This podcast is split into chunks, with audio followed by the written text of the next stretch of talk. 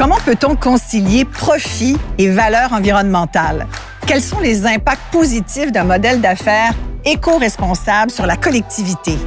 L'économie circulaire peut-elle devenir une véritable stratégie d'affaires? Dans cet épisode de Libre-Échange, on discute de l'importance de penser l'avenir autrement. Sur le terrain, Madeleine Dufour, membre de la direction générale Famille Migneron. Agnès Duprier, leader de pratique engagement socio-économique chez Desjardins. Et Daniel Normandin, directeur du Centre de recherche intersectorielle en économie circulaire à l'École de technologie supérieure. Je m'appelle Isabelle Maréchal. Bienvenue à Libre-Échange. Madeleine Dufour. La Migneronne relève de la famille Migneron de Charlevoix. Madeleine, vous avez 28 ans et c'est l'âge aussi de cette petite fromagerie qu'ont lancé vos parents.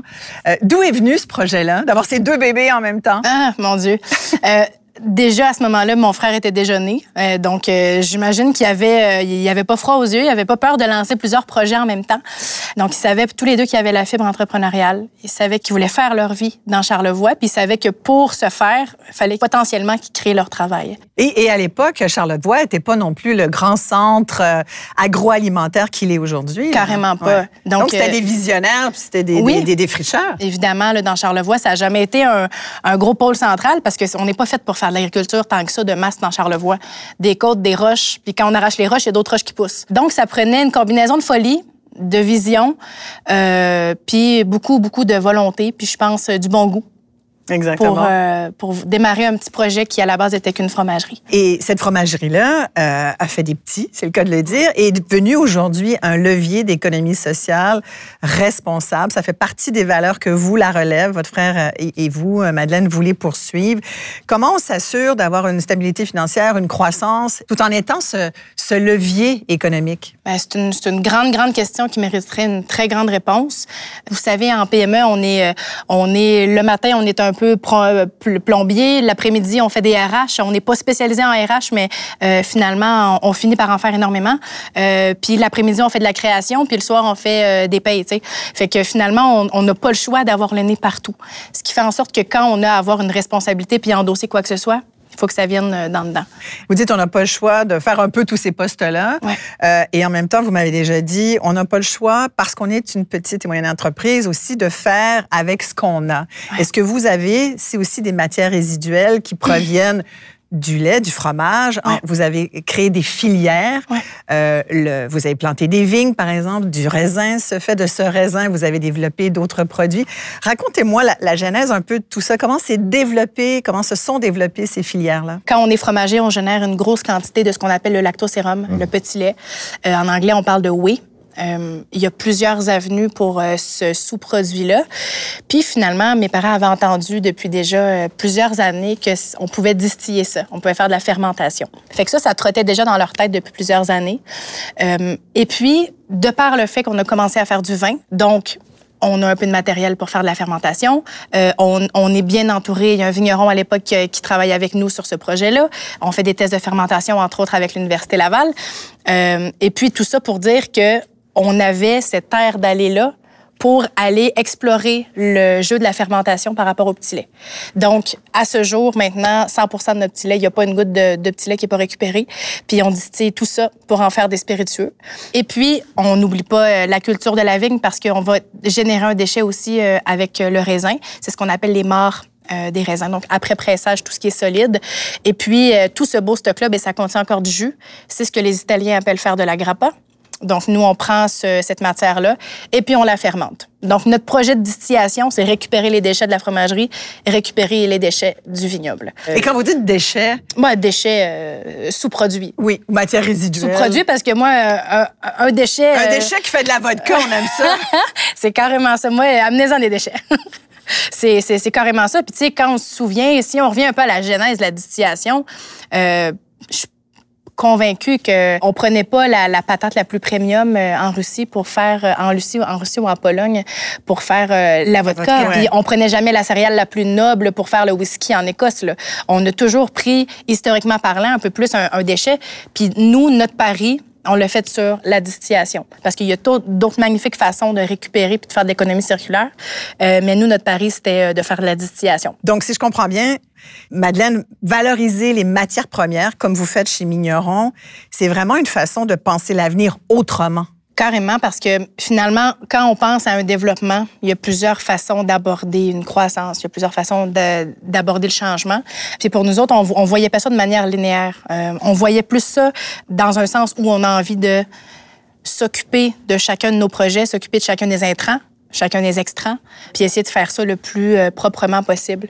Aussi dans une une optique un peu zéro déchet, euh, mhm. ultimement, ultimement peut-être qu'on l'atteindra aussi. Là.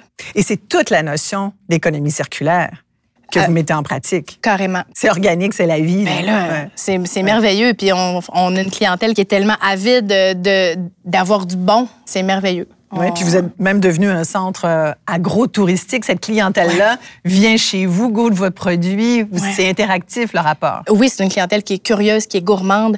Euh, on est vraiment, vraiment choyés. Agnès Duprier, vous vouliez intervenir? Mais oui, mais en fait, l'économie circulaire, dans ce cas-là, elle n'est pas seulement dans la récupération de quelque chose, d'une matière qu'on n'aurait pas utilisée sinon, mais elle est aussi dans l'inclusion, dans la boucle que ça crée à l'intérieur de mhm. la communauté. Un dynamisme, Absolument. Et en fait, c'est une des grandes forces de ce concept-là, c'est que ce cercle, en fait, c'est un cercle inclusif. Et ce projet, cette histoire de la laiterie, est particulièrement une, magnifique illustration de ça.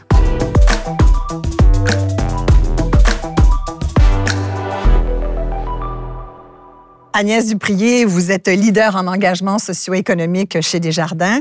Euh, c'est un titre fascinant pour des stratégies d'affaires, d'ailleurs, qu'ils sont tout autant. Vous m'avez dit, euh, on ne peut plus se permettre de faire les choses comme avant. Qu'est-ce que vous voulez dire?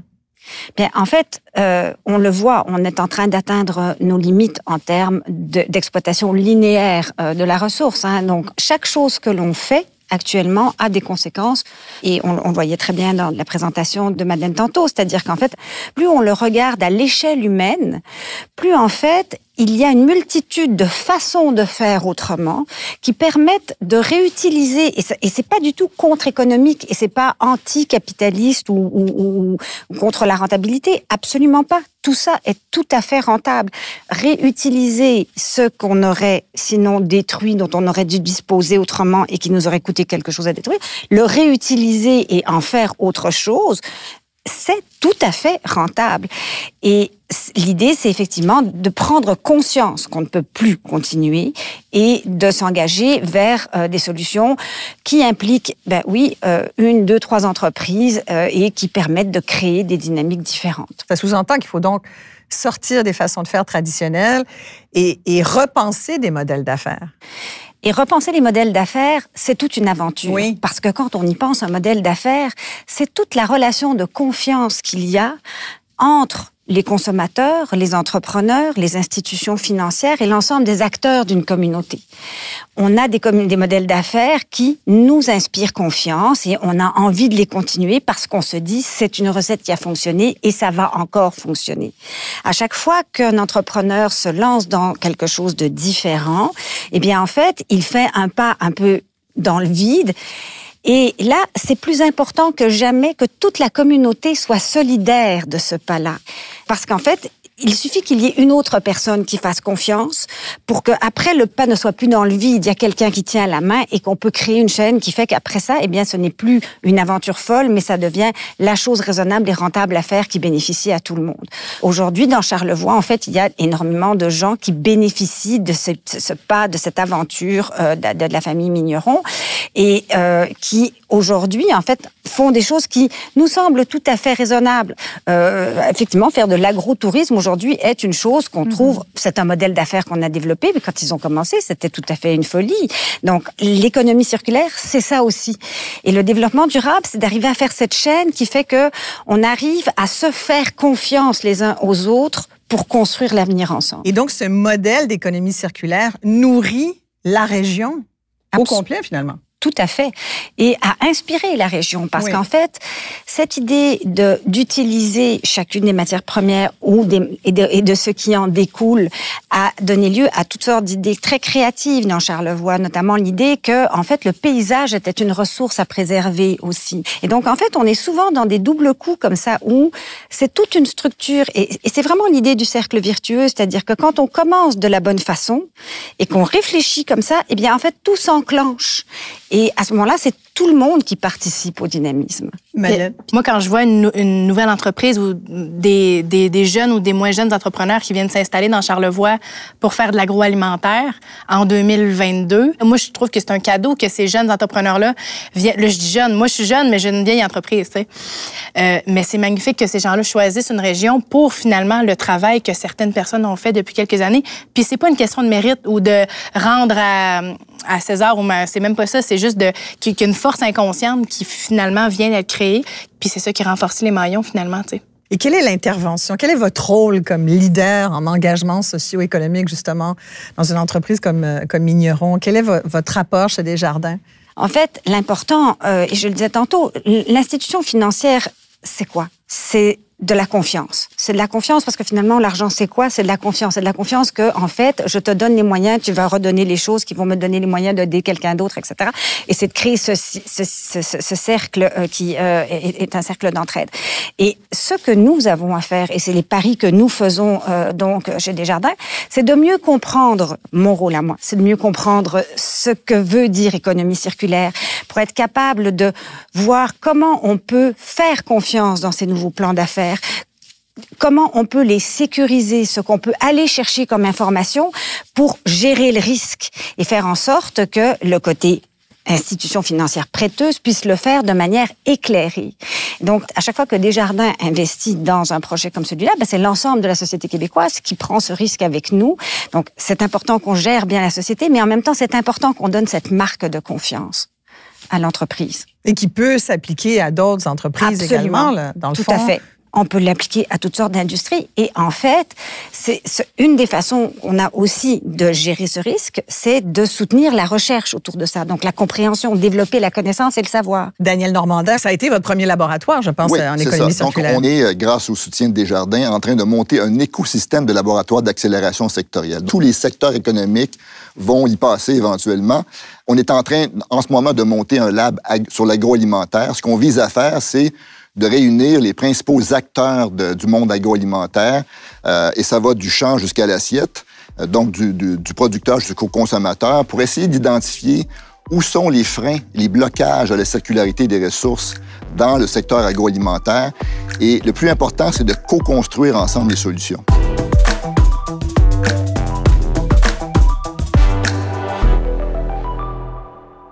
Daniel Normandin, vous êtes directeur du Centre d'études et de recherche intersectorielle en économie circulaire à l'ETS, l'École de technologie supérieure. C'est vraiment votre domaine. D'ailleurs, vous m'avez dit, l'économie circulaire, c'est beaucoup plus que du recyclage, mais c'est vrai que c'est beaucoup plus que ça. Effectivement. C'est un modèle, en fait, qui vise à réconcilier économie et environnement. En fait, on s'inspire de la nature où, effectivement, il n'y a pas de notion de déchet. La notion de déchet est inventée avec l'ère industrielle. Dans la nature, en fait, tout se transforme, tout se réutilise, tout se remétabolise en tant que tel. Mais depuis l'ère industrielle, on a mis en place une économie dite linéaire, où essentiellement, ce qu'on fait, c'est qu'on extrait les ressources, on les transforme en produits, on les consomme, et malheureusement, en fin de cycle, on les jette. Alors, dans un environnement où les ressources sont fixes, la planète, en fait, euh, a des ressources fixes, qu'elles soient renouvelables euh, et qui correspondent à des cycles ou non renouvelables, euh, les, les ressources sont fixes. Donc, on ne peut pas avoir une croissance infinie dans un monde fini. Alors, ce qu'on vise à faire essentiellement, c'est repenser les produits. Donc, être capable de faire davantage avec moins de ressources, faire en sorte que les produits aient des composantes qui soient recyclables, moins toxiques pour l'environnement, allonger la durée d'usage du produit, donc que le produit soit réparable, qu'on puisse le remanufacturer pour lui donner d'autres cycles de vie, si vous voulez. Et on vise aussi à intensifier l'usage des produits. En fait, l'économie linéaire a fait en sorte qu'on a surconsommé les produits. Si, par exemple, vous avez un trou à faire chez vous, il y a de fortes chances que vous allez, en fait, si vous n'avez pas ce qu'il faut, vous allez à la quincaillerie du coin acheter votre perceuse, vous faites votre trou, et malheureusement, la perceuse, si vous n'êtes pas un, je dirais, un rénovateur professionnel, euh, forte chance qu'elle reste, dans le placard pour des mois, voire des années. Et si votre voisin, en fait, veut faire la même chose, euh, un même trou, en fait, il va sûrement aller à la quincaillerie du coin également. Alors que si je lui demande de me prêter sa perceuse, je fais de l'économie circulaire? Oui, en fait, vous participez à une stratégie d'économie circulaire qui est l'économie collaborative ou l'économie de partage. Et là, Madeleine nous parlait donc de son, sa fromagerie, ses raisins euh, et de tous ces sous-produits qui deviennent donc des matières résiduelles, qui deviennent des nouveaux produits. Donc là, on parle d'agroalimentaire. Est-ce que ça s'applique à d'autres secteurs? Ça s'applique à tous les secteurs. En fait, toute l'économie, en fait, tous les secteurs économiques devraient, en fait, se, transiter vers une économie circulaire. Il n'y a aucun secteur qui doit être épargné. Il y a des secteurs qui sont plus consommateurs de ressources et plus générateurs de, de déchets. Euh, par exemple, pensons à la construction, là, qui est probablement le plus gros utilisateur, en fait, pas probablement, et le plus gros consommateur de ressources et le plus gros générateur de déchets. Sinon, ce que vous nous racontez, Daniel, Agnès, ça, ça doit demander beaucoup d'éducation, incluant aux entrepreneurs aussi, là, parce que il faut le connaître, ce modèle-là. Il faut savoir comment on peut euh, changer nos processus d'affaires, euh, les technologies qui peuvent aider. Euh. C'est un gros chantier. C'est un gros chantier, d'où l'intérêt de faire des balados et d'en parler, de le faire connaître et d'avoir aussi, de montrer des, des, des modèles. C'est une réalité, c'est possible. Mais c'est aussi de démystifier et, et, de démystifier. Daniel le disait tantôt. En fait, la, force de leur laboratoire, c'est de le regarder sur l'ensemble de la chaîne. Et donc, en fait, il faut s'adresser à chacun des éléments de la chaîne pour démystifier dans chacune des étapes auprès de chacun des acteurs, pour que chacun des acteurs voit l'intérêt qu'il a à y participer et à collaborer donc à ce cercle économique. Oui, tout à fait. Et l'idée de l'écosystème, en fait, c'est qu'on essaie de démarrer plusieurs laboratoires euh, sectoriels en même temps pour que les apprentissages de un puissent servir aux autres, d'où la notion d'écosystème. Ouais. Parce que Partage de connaissances. Ouais, Ben, pas que, même des ressources, parce qu'il y a les ressources qui peuvent être utilisées dans plusieurs secteurs. Par exemple, si on prend les copeaux de bois, euh, qui sont évidemment un sous-produit des scieries, on peut les utiliser comme paillis agricoles, on peut les, utiliser pour faire des panneaux particuliers dans la construction. Donc, en fait, on arrive devant ce qu'on appelle l'allocation des ressources. Où est-ce qu'on doit allouer la ressource pour avoir un meilleur retour économique, mais aussi un moindre impact sur l'environnement. Quand vous entendez ça, Madeleine, ça vous donne des idées? Ça m'a fait euh, penser à nos amis des, euh, des, viandes biologiques de Charlevoix qui vont utiliser euh, des copeaux d'une série un petit peu plus loin de leur ferme. Et puis, eux vont faire de la biomasse, du chauffage à la biomasse, vont pouvoir chauffer l'entièreté de leur bâtiment pour faire de l'élevage de poulets, de porcs biologiques, récupérer à 100 les, les, carcasses, puis valoriser finalement la, une production animale la plus saine possible le fait de vouloir stimuler l'économie circulaire au lieu de d'amoindrir en disant on va faire du développement durable ou euh, euh, il y a un mot euh, bien important aussi, on parle souvent de décroissance et tout ça. Mm. C'est sûr que si on, on, demande à des entrepreneurs de, de calmer le jeu, euh, je pense que c'est pas une récompense assez positive. Je, je pense que l'optique de, de leur dire on s'en va par en avant, stimulons l'économie de façon responsable, ben là, les entrepreneurs, c'est comme si on vient les craquer. Vous comprenez ce que je veux dire? Fait j'ai l'impression qu'au lieu de venir calmer le cheval, on, leur dit voici les défis. Voici une nouvelle bride. Voici une nouvelle bride. Comment on s'arrange? Comment est-ce qu'on peut modeler le futur grâce à ça? Puis euh, finalement, les forces de chacun vont juste euh, stimuler le futur. Moi, ce qui m'a fasciné justement dans le concept d'économie circulaire, c'était justement le fait qu'on peut parler le langage des entreprises, on peut parler le langage des, écologistes, et puis on peut faire converger en fait à la fois les objectifs économiques et les objectifs environnementaux.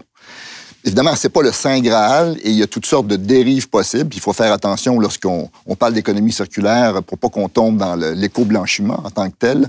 Mais si c'est bien appliqué avec un cadre, euh, je dirais un cadre scientifique et réglementaire euh, correct, je pense qu'on peut effectivement réussir à, avoir, euh, à vivre en harmonie avec ce que la planète peut nous fournir sans dépasser les limites planétaires, parce qu'on en dépasse déjà beaucoup. Euh, et malheureusement, les générations qui vont nous suivre vont euh, souffrir des conséquences de ça. Alors, il faut vraiment enclencher l'économie circulaire le plus vite possible Je pense que la, manière la, plus simple, je pense que c'est mon frère qui donne souvent cette image-là, c'est que nous, on vit littéralement dans le vignoble. Donc, euh, c'est euh, à côté de la maison de mon frère, à côté de ma maison aussi. Mm. Puis un jour, on aura des, enfants qui vont peut-être courir dans les vignes. Fait que pour nous autres, c'était impensable de faire autre chose que de la culture bio parce qu'on la respire littéralement, cette culture-là. Elle est vraiment dans notre cours, c'est notre jardin. Mm.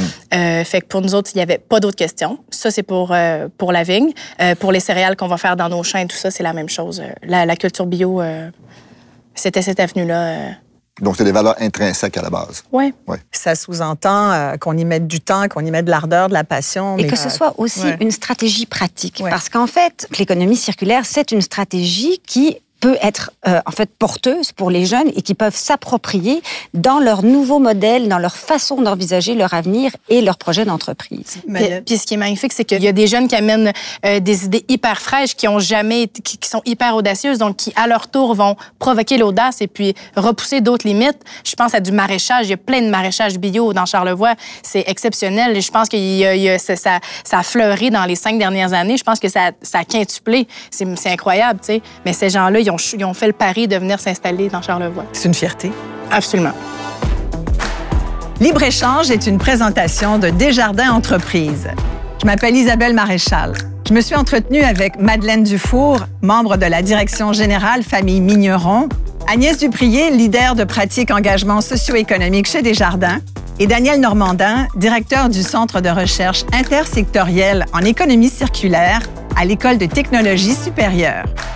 Suivez-nous sur votre application balado préférée et sur la chaîne YouTube Desjardins.